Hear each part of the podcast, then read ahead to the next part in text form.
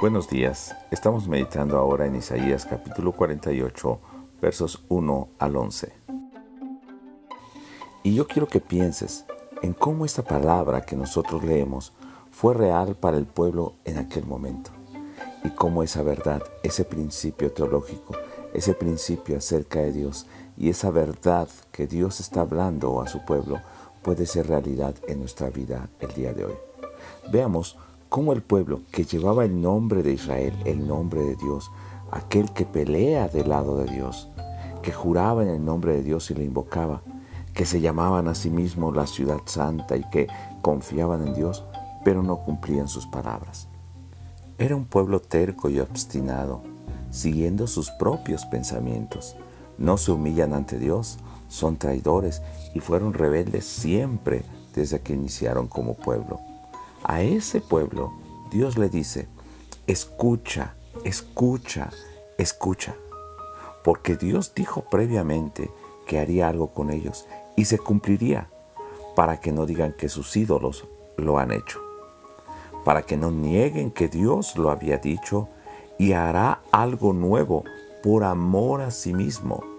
Peleará contra Israel, purificándolos por medio del sufrimiento no los aniquilará, sino los rescatará por amor a sí mismo. Y esta expresión, por amor a sí mismo, lo repite tres veces. Esto quiere decir que no es por el pueblo, es para que Él cumpla su voluntad y es para que Él sea honrado y reconocido, para que su nombre sea respetado y no adoren otros dioses, pues únicamente a Dios deben adorar. Él no comparte su gloria con nadie, mucho menos con los ídolos. Dejemos hoy la terquedad y obstinación que hay en nuestro corazón o en nuestros pensamientos, que llamándole nuestro Señor no le obedezcamos. Lo nuevo que Él hace, no los ídolos, sino Dios, es para que su nombre no sea blasfemado por su pueblo, los que se llaman su iglesia o los que nos llamamos sus hijos. Es para que por medio del sufrimiento nosotros seamos purificados el día de hoy. Así reconoceremos que Él está obrando, rescatando nuestras vidas para que le adoremos solo a Él. Preguntemos hoy, ¿estamos agradecidos por el obrar de Dios en nuestras vidas? Por amor a su nombre, para que reconozcamos su misericordia y honremos al que ha cumplido su palabra rescatándonos.